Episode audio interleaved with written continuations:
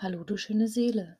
Mein Name ist Jenny und du hörst den Persönlichkeitspodcast Wild Roses. Ich heiße dich herzlich zur dritten Folge der Podcast-Reihe willkommen. Wenn du neu bist, ein herzliches Hallo von meiner Seite.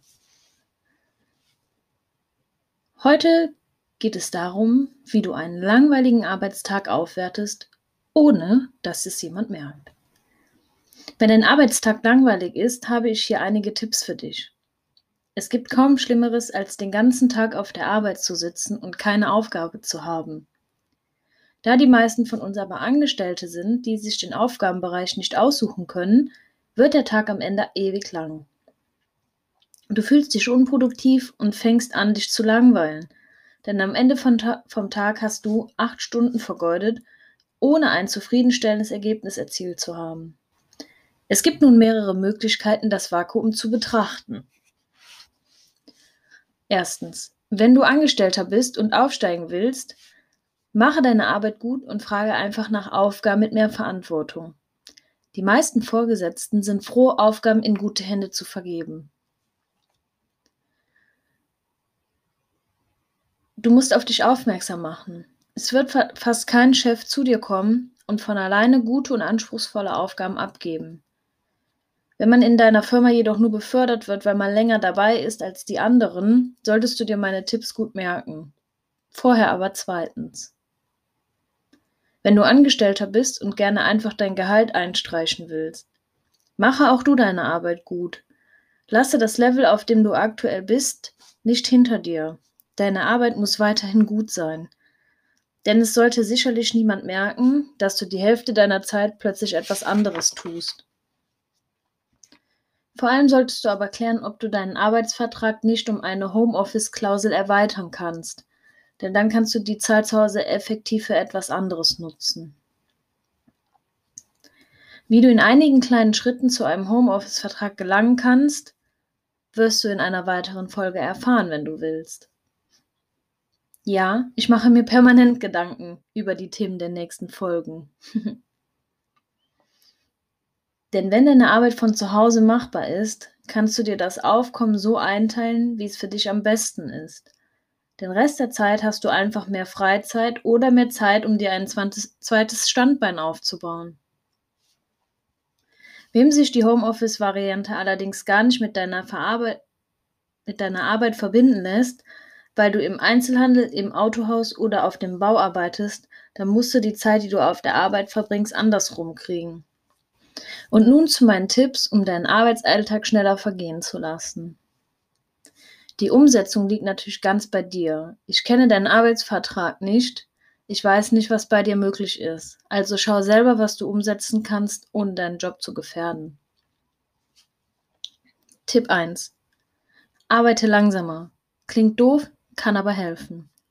Wenn du jeden Tag sechs Stunden gefüllt bekommst, aber acht Stunden absitzen musst, dann arbeite einfach etwas langsamer. So füllst du die acht Stunden. Dein Tag geht vorüber und du weißt am Ende, was du getan hast. Du fühlst dich einfach produktiver und bist positiver gestimmt, als wenn du die letzten zwei Stunden nur rumsitzt und denkst, du könntest zu Hause auf der Couch liegen. Damit kommen wir zu meinem nächsten Tipp. Tipp Nummer zwei. Nutze dein Handy. Wenn du die Möglichkeit hast und nicht unter Dauerbeobachtung stehst, spiele mit deinem Handy. Instagram, Facebook, Pinterest, was auch immer. Spiele Spiele oder plane das Abendessen. Denke die Rezepte aus, stelle die Einkaufsliste zusammen oder tobe dich bei Spielen aus, die nie zu Ende sind. Hier gibt es zum Beispiel Clash of Clans, Candy Crush oder irgendwelche Denkspiele.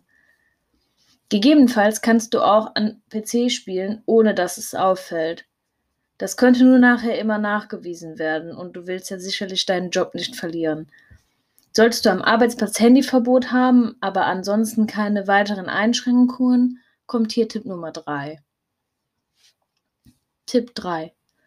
Schreibe ein Tagebuch oder ein Traumtagebuch. Schreibe dir in deinem Tagebuch alles auf, was du erlebst, am Wochenende oder in der Woche. Jeden Tag passiert etwas, das du aufschreiben kannst. Selbst wenn du die Bienen oder Blumen vor dem Bürofenster einfach nett aussehen.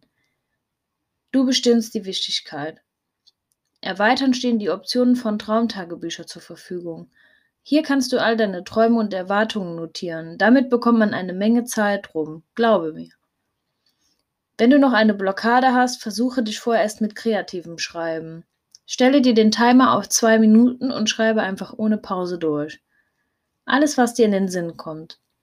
Jedes und und ähm, ist es wert. Das Wichtigste ist nur, setze niemals den Stift ab. Bis der Timer klingelt und dann schau dir an, was du schreibst. Wiederhole es täglich und feiere jeden kleinen Erfolg, sodass du bald bereit bist, kreativ in dein Tagebuch zu schreiben. Wenn dir schriftstellerische Leistungen nicht liegen, dann liest dir schriftstellerische Leistungen durch. Was ich damit sagen will, ist, lies ein Buch oder eine Fachzeitschrift oder Blogbeiträge im Netz. Dabei solltest, solltest du einfach das lesen, was dich interessiert oder aber noch besser, etwas, das dich weiterbildet, dir einen anderen Standpunkt aufzeigt oder einfach zum Nachdenken anregt. Wenn du etwas Neues lernen kannst, war deine Zeit nie umsonst. Sieh es eher als Invest. Du kannst auch Romane lesen, was du halt möchtest. Bücher erweitern den Geist. Alles, was du lernst, kann dir keiner mehr nehmen. Und wer weiß, für welche berufliche Laufbahn du das Wissen nutzen kannst. Wie gesagt, es kommt alles darauf an, wie flexibel du dich an deinem Arbeitsplatz verhalten kannst. Das war übrigens Tipp Nummer 4. Jetzt kommen wir direkt zu Tipp Nummer 5. Finde dein Geschäftsmodell bzw. überlege dir, wie du dich selbstständig machen kannst. Brainstorming mit Kritzeleien, die dich beschäftigt wirken lassen, wird niemand näher beobachten, wenn du keinen Grund dazu bietest. Also erledige deinen Job gut. Überlege über längere Zeiträume, was du machen kannst. Wo sind deine Stärken? Wie kannst du darauf aufbauen? Oder kannst du deine Zeit nutzen, um dich weiterzubilden und darauf aufzubauen? Online-Trainer-Lizenz oder Coach, was auch immer dir in den Sinn kommt, dich glücklich macht oder nützlich ist. Vielleicht findest du einen Online-Kurs, der besser außer oder besser außer Haus, an dem sich der Arbeitgeber beteiligt.